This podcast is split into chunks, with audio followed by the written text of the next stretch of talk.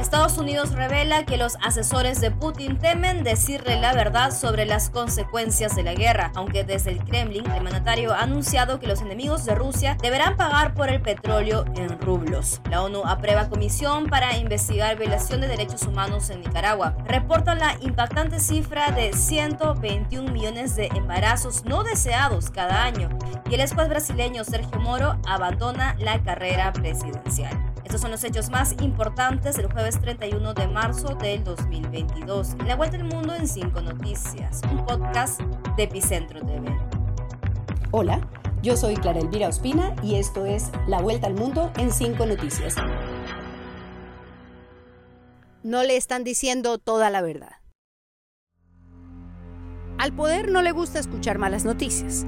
Cuesta trabajo hablarles con sinceridad a los poderosos y es casi imposible decirles a los autócratas que se están equivocando. El cine lo ilustra muy bien en una escena inolvidable de la película La Caída, cuando Hitler descubre que la guerra está perdida. Algo así le puede estar ocurriendo al presidente Putin. La Casa Blanca dijo que tiene información de que los asesores rusos no le están diciendo toda la verdad a Putin sobre su posición militar y el real impacto de las sanciones en la economía rusa. La portavoz de la Casa Blanca, Kate Bedingfield, dijo que tenemos información de que Putin se ha sentido engañado por el ejército ruso, lo que ha resultado en una tensión persistente entre Putin y su liderazgo militar. Y dijo cuál es la razón. No es ninguna novedad. Sus principales asesores tienen demasiado miedo de decirle la verdad. Los que están mal informados son los estadounidenses, dijo el vocero del Kremlin, Dmitry Peskov simplemente no entienden lo que está pasando en el Kremlin, no entienden al presidente Putin, no entienden cómo se toman las decisiones y no entienden el estilo de nuestro trabajo, aseguró Peskov. La información de Estados Unidos coincide con la de la inteligencia británica, que agrega que las tropas rusas en Ucrania están desmoralizadas, carecen de equipo y hasta se niegan a cumplir las órdenes. Según Jeremy Fleming, jefe de la Oficina de Ciberinteligencia del Reino Unido, los asesores de Putin tienen miedo de decirle la verdad, lo que está pasando y el alcance de estos errores de juicio deben ser muy claros para el régimen. Ahora, vale la pena recordar esa escena que se vio al inicio de la guerra, cuando Putin humilló en público a su director de inteligencia. Le hizo repetir una frase suya palabra por palabra. Así funciona. Поддержу предложение о э, признании. Поддержу или поддержу?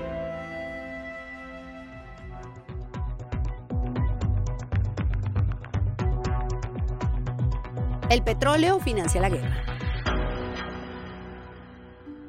Lo que está publicando ahora mismo Russia Today, lo que está publicando ahora mismo Forbes es que efectivamente hay un decreto de Vladimir Putin, entraría en vigor el 1 de abril y establecería un nuevo mecanismo, un nuevo procedimiento para pagar ese suministro de gas ruso en rublos. Putin habría dicho sobre ese suministro de gas ruso que los contratos actuales se interrumpirán si los países que considera inamistosos, los países que consideran amistosos o enemigos, se niegan a pagar el gas en rublos.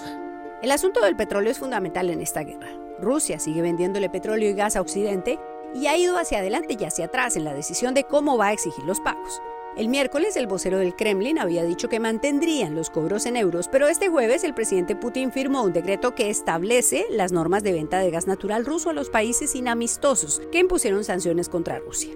A partir de este viernes 1 de abril, para adquirir el gas natural ruso deben abrir cuentas en rublos en bancos rusos, dijo Putin, quien explicó que precisamente desde estas cuentas se efectuará el pago por el gas suministrado a partir de mañana y si estos pagos no se realizan, lo consideraremos como un impago por parte de los compradores. Y el impago, por supuesto, implica el cese del contrato. Putin hace un pulso peligroso. El primer ministro alemán, Olaf Scholz, dijo que está escrito en los contratos que los pagos se hacen en euros y a veces en dólares. Y le dije claramente al presidente ruso que las cosas seguirán así, agregó Scholz en referencia a una conversación telefónica que mantuvo el miércoles con Putin. La venta de combustibles le ayuda a Putin a financiar la guerra, sostiene Greenpeace, y por eso ha iniciado un boicot contra el suministro en Europa. Este jueves, una decena de militantes de la organización ambientalista bloquearon en kayak y a nado el trasbordo de un cargamento de petróleo ruso entre dos barcos frente a las costas de Dinamarca.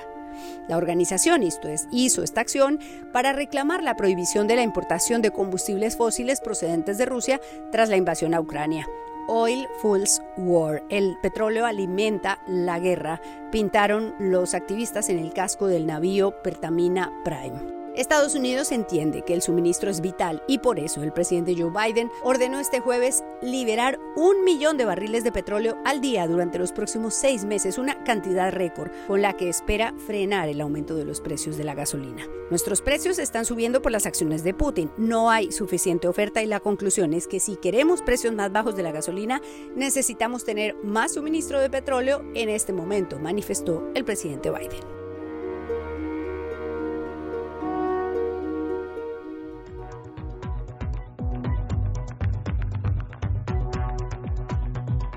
Comisión de la ONU para Nicaragua.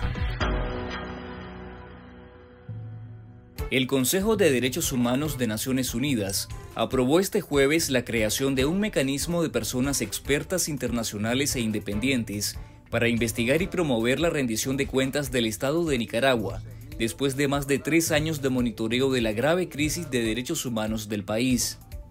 La resolución fue presentada por la delegación de Chile con el respaldo de Costa Rica, Colombia, Brasil, Ecuador, Paraguay, Perú y Canadá, y fue aprobada con 20 votos a favor, 20 abstenciones y 7 votos en contra. Lo que hace la pareja Ortega Murillo es escandaloso para el mundo y por ahora no tiene sanción. Para llegar a ese punto se necesita que la justicia internacional tenga información. Por eso es clave la decisión que ha tomado la ONU este jueves, que aprobó la creación de una comisión que investigará los atropellos a los derechos humanos que ha cometido el régimen nicaragüense. La comisión, que fue aprobada por el Consejo de Derechos Humanos de Naciones Unidas, estará conformada por tres expertos independientes y tendrá un presupuesto de 3 millones de dólares para fiscalizar los abusos cometidos en Nicaragua en los últimos cuatro años. Establecer los hechos y circunstancias que rodean las presuntas violaciones, reunir, consolidar, preservar y analizar información y pruebas y cuando sea posible identificar a los responsables. Esa es la misión de esa comisión, señala un comunicado de 15 organizaciones dedicadas a la defensa de los derechos humanos en Nicaragua. El mandato de la comisión es por un año. Desde 2018, el régimen de la pareja Ortega Murillo tiene récords preocupantes. 120.000 refugiados por razones políticas, 7 precandidatos presidenciales detenidos y condenados, al menos 355 personas asesinadas a partir de las protestas de mayo de 2018, la judicialización de las ONG y sobre todo una represión solo vista en tiempos de Somoza.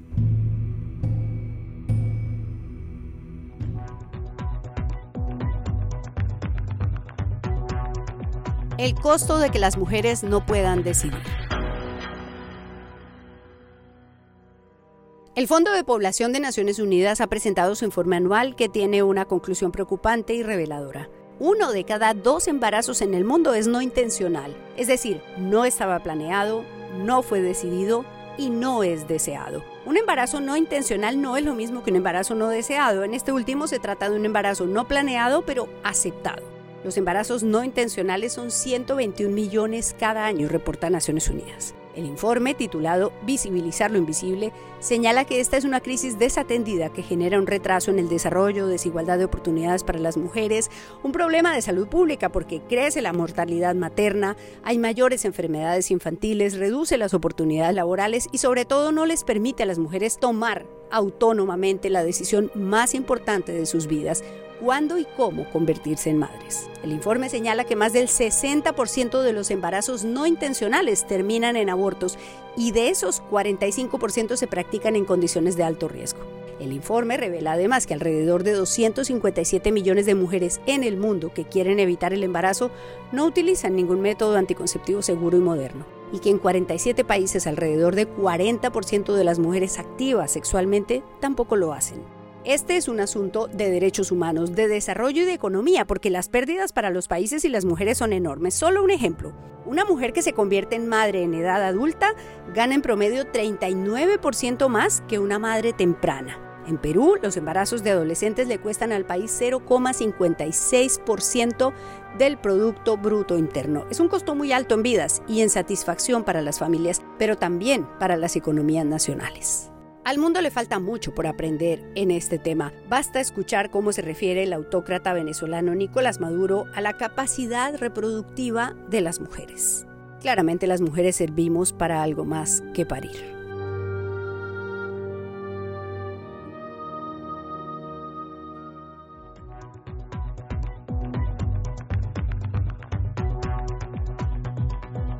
Renunciar antes que perder.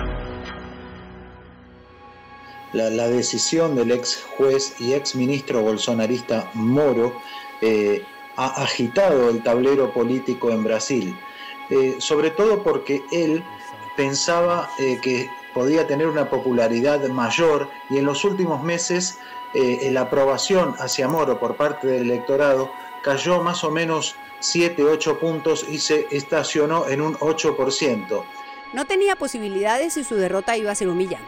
El ex juez brasileño Sergio Moro ha renunciado a su aspiración presidencial tras constatar que su candidatura no tenía futuro. Las encuestas lo ubican en tercer lugar con 8% de la intención de voto, por detrás de su ex jefe, el presidente Jair Bolsonaro, que marca 30%, y de su ex procesado, el expresidente Lula da Silva, cuya candidatura se ubica en primer lugar con 40%. Renuncio en este momento a la precandidatura presidencial y seré un soldado de la democracia para recuperar el sueño de un Brasil mejor, indicó Moro en sus redes sociales. Además de retirar su candidatura, Moro se retiró del partido derechista Podemos, con el que se lanzó definitivamente a la política y se postuló a la presidencia, y anunció que ahora militará en Unión Brasil, que es de centro derecha. Todo indica que Moro aspirará a un escaño en el Congreso. La justicia como trampolín para la política.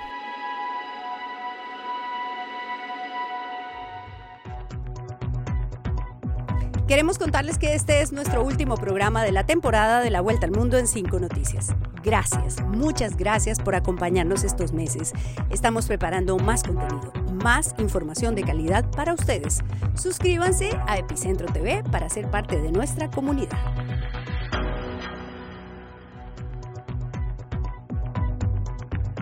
Esto fue La Vuelta al Mundo en Cinco Noticias, un podcast de Epicentro TV presentado por Clara Elvira Ospina. Encuéntranos en Spotify, Apple Podcasts o donde sea que escuches tus podcasts. Además, recuerda suscribirte a epicentro.tv para ser parte de nuestra comunidad.